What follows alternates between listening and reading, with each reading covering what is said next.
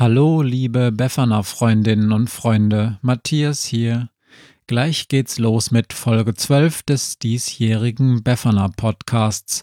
Ich habe eine Bitte. Wenn ihr die fünfte Staffel der Befana Geschichte genauso spannend findet wie ich selbst, dann empfehlt Befana doch gerne weiter. Entweder persönlich oder mit einer Apple Podcast Bewertung oder irgendwo anders im Internet.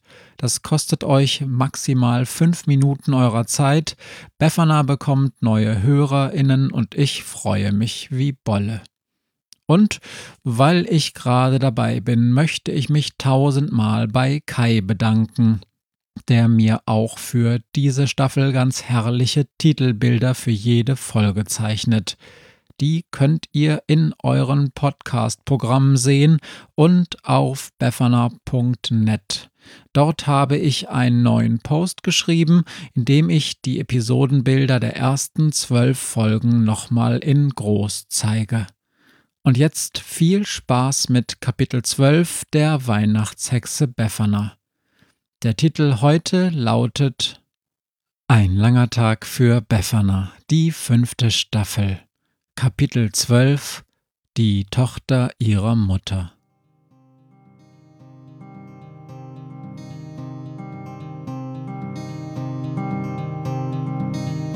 Wenn der Wind einsam durch die Straßen fegt, wenn die kalte Nacht sich auf die Häuser legt, wenn in Fenstern Weihnachtsschmuck ins Dunkel scheint, dann sind Befana und ihre Maus nicht weit.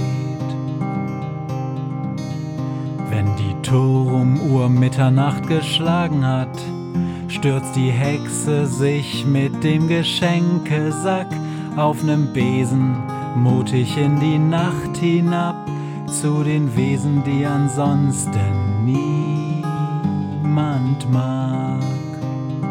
Weihnachtshexe Befana ist für alle Monster da. Alle Ratten, Kakerlaken, Geister, Spinnen, Feuerdrachen, alle unsichtbaren Ungeheuer, Zauberzeitmaschinenbauer freuen sich schon das ganze Jahr auf den Winterwind, denn der bringt deine Weihnachtshexe namens Befana.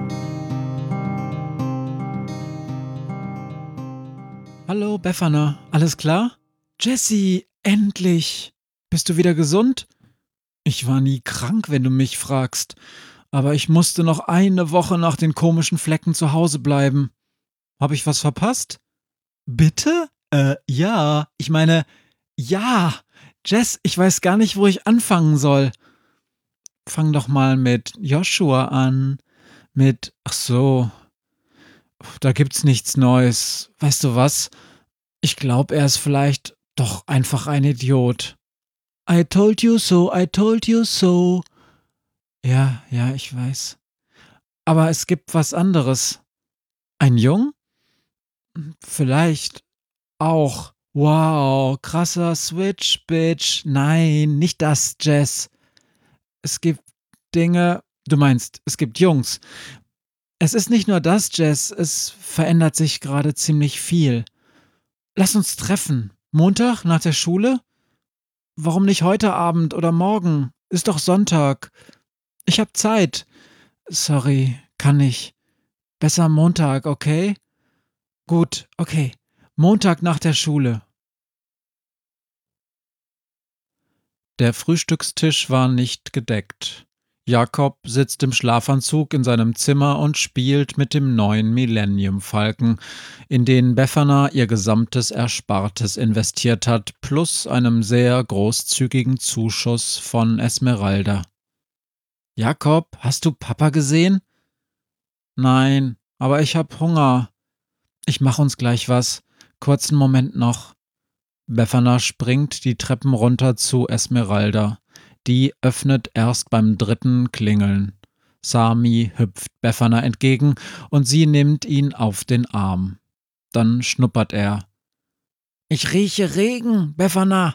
Lässt du mich runter? Ich will nach draußen. Und schon saust er die Treppen hinab. Ob Mino recht hatte, dass sie nur an ihn gewöhnt ist, aber nicht wirklich an ihm hängt? Sami ist eben ein erwachsener Hund, kein Schoßhündchen. Er macht manchmal sein eigenes Ding und Befana findet nicht alles davon gut oder richtig. Befana, was machst du so früh hier? Hat Papa gestern Abend noch was gesagt, ob er heute Morgen einen Termin hat? Nee, Kindchen. Heute ist doch Samstag. Ich, ich glaub, er ist noch spazieren gegangen, abends spät. Warte mal. Du, ich glaube, er war nicht wieder zu Hause, als du vom Krampus zurückgekommen bist. Er ist immer noch nicht zurück. Oh, wirklich? Meinst du, es ist was passiert? Sollen wir ihn suchen? Das ist nicht das erste Mal. Er kommt bestimmt bald. Aber das passt überhaupt nicht zu ihm, sagt Esmeralda. Oh doch, ruft Befana. Das passt sogar ziemlich gut. Ich muss es wissen, ich wohne mit ihm zusammen.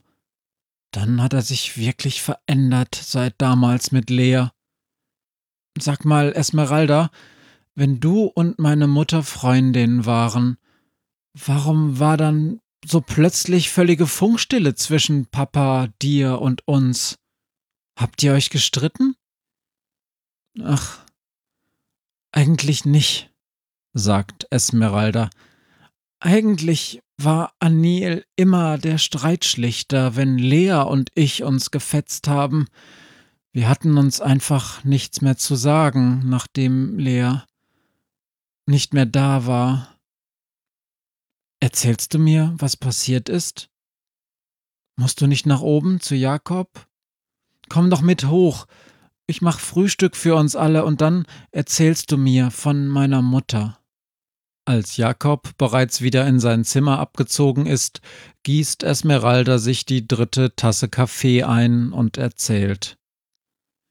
Lea war ganz außergewöhnlich, selbst für eine Hexe. Ich meine, ich bin eine Wetterhexe, aber Lea konnte die ganze Welt zum Wackeln bringen. Wenn es irgendwo eine Party zu feiern gab, war sie mittendrin. Und wenn ich mit ihr zusammen abends weggegangen bin, dann waren wir sehr bald schon von anderen Menschen umlagert, die Lea anlockte, wie ein Blütenbusch die Schmetterlinge. Mit Lea fühlte ich mich manchmal wie ein hässliches, langweiliges Entlein, aber Lea war impulsiv und brachte sich häufig in wirklich furchtbar gefährliche Lagen. Da war es gut, dass ich da war oder Anil, sonst wär schon viel früher was passiert. Was ist denn genau passiert? fragt Befana. Papa sagt, es war ein Unfall. Ja, das stimmt, sagt Esmeralda. Aber genauso wahr ist auch, dass ich sie damals nicht aufgehalten habe. Sie ist abgestürzt, beim Fliegen abgestürzt. Ich konnte nichts mehr tun und Anil war hier bei dir und Jakob er war noch nicht mal einen Monat alt, der Kleine. Sie hat Tränen in den Augen. Befana, nimm's mir nicht übel, aber ich muss los. Klar. Übernimmst du heute Abend wieder? Ich muss zum Krampus. Keine Sorge, ich bin da. Und sag bitte nochmal Bescheid, wenn dein Vater nicht bald auftaucht. Dann starte ich doch noch eine Suchaktion.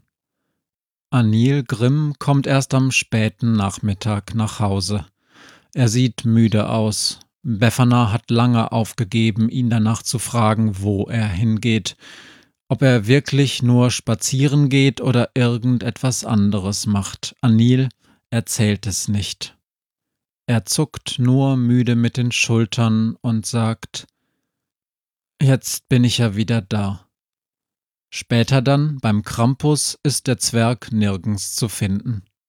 Ein sehr seltsamer Diener, eine Art Vogelscheuche, öffnet Befana und führt sie ins Spielzimmer. Der junge Herr trainiert, sagt er und verschwindet, nachdem er auf eine Schar anderer Diener gezeigt hat. Die stehen um eine große Luke im Boden herum versammelt. Immer mit mehreren zusammen wuchten sie in schneller Folge schwere Stahlträger in das Loch. Die Stahlträger sind unterschiedlich geformt. Einige sind gerade, andere zu einem Winkel oder zu einem großen T geformt, wieder andere sind zu einer Art Quadrat zusammengeschweißt. Um eins der Ungetüme zu bewegen, braucht es mindestens vier kräftige Männer. Was macht ihr hier? fragt Befana. Einer der Diener weist schwitzend in das Loch. Unten steht Mino. Er hält die Hände wie ein japanischer Samurai-Kämpfer, und immer wenn ein Stahlkörper von oben auf ihn niedersaust, bremst er ihn mit Hilfe einer unsichtbaren Macht ab und stapelt ihn rechts oder links neben sich auf einen Haufen. Werden die Stapel neben ihm zu hoch, erklimmt er blitzschnell einen davon und befördert die nächsten Stahlträger in den frei gewordenen Zwischenraum. Das ist ja wie Tetris, ruft Befana zu ihm herunter, und kurz ist Mino abgelenkt, als er ihr nach oben winkt. Gerade noch lenkt er einen mächtigen Stahlkubus nach rechts und schwingt sich zu Befana herauf. Was für eine Show, denkt Befana, und ich wette nur für mich. Natürlich, keucht Mino. Ich will mich doch von meiner besten Seite zeigen. Möchtest du auch mal? Schaffe ich nicht, sagt Befana. Ich habe keine Ahnung, wie man riesige Gegenstände in der Luft hält. Da habe ich aber anderes gehört, lacht Mino. Die Spielplatzgeschichte, erinnerst du dich? Guck nicht so. Esmeralda hat nichts gesagt. Sie mag uns ehrlich gesagt nicht sonderlich. Und Sami hat auch nicht gequatscht, wenn du das denkst. Manche Sachen schaue ich mir lieber selbst an. Ach, Du beobachtest mich? Seit wann? Sagen wir, ich hatte zufällig in der Gegend zu tun. Was ist jetzt? Willst du's probieren oder nicht? Natürlich probiert sie's. Der Anfang ist wirklich mühsam. Mino muss ihr immer wieder zur Hilfe kommen, damit sie nicht von einem der Eisenkonstruktionen zerquetscht wird. Dann aber hat sie den Bogen raus. Stahlträger um Stahlträger wehrt sie ab, stapelt sie rechts und links und unter sich und kommt der Luke über ihrem Kopf immer näher. Schneller! ruft sie. Ich besorg mal was zu essen, ruft Mino zu ihr herunter. Sollen wir so lange Pause machen? Warum? ruft Befana hinauf. Traust du mir nicht zu, dass ich alleine klarkomme? Hau ruhig ab. Vielleicht denkt Befana, bin ich ihr doch ziemlich ähnlich, als schon der nächste Stahlträger von oben auf sie niedersaust. Nach allem, was man hört und sieht, ist da was dran, tönt es von oben. Potzblitz, ruft Befana, verzieh dich aus meinem Kopf und bring mir Schokolade mit. Eine Palette Schoko-Weihnachtsmänner, sowas futtern wir Grimms zum Nachtisch vor dem Rieseneisbecher. Bestimmt, sagt Mino, ganz bestimmt, Potzblitz.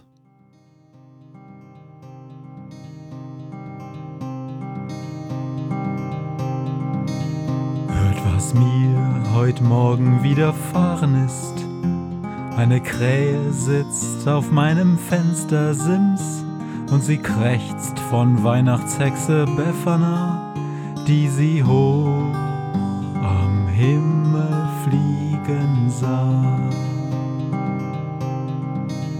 Tausend Abenteuer hat die Hex erlebt, wie ein Haus verschwindet, wie ein Berg erbebt, wurde im Wald verwunschen und im Fels versenkt, und doch hat sie alle reich beschenkt.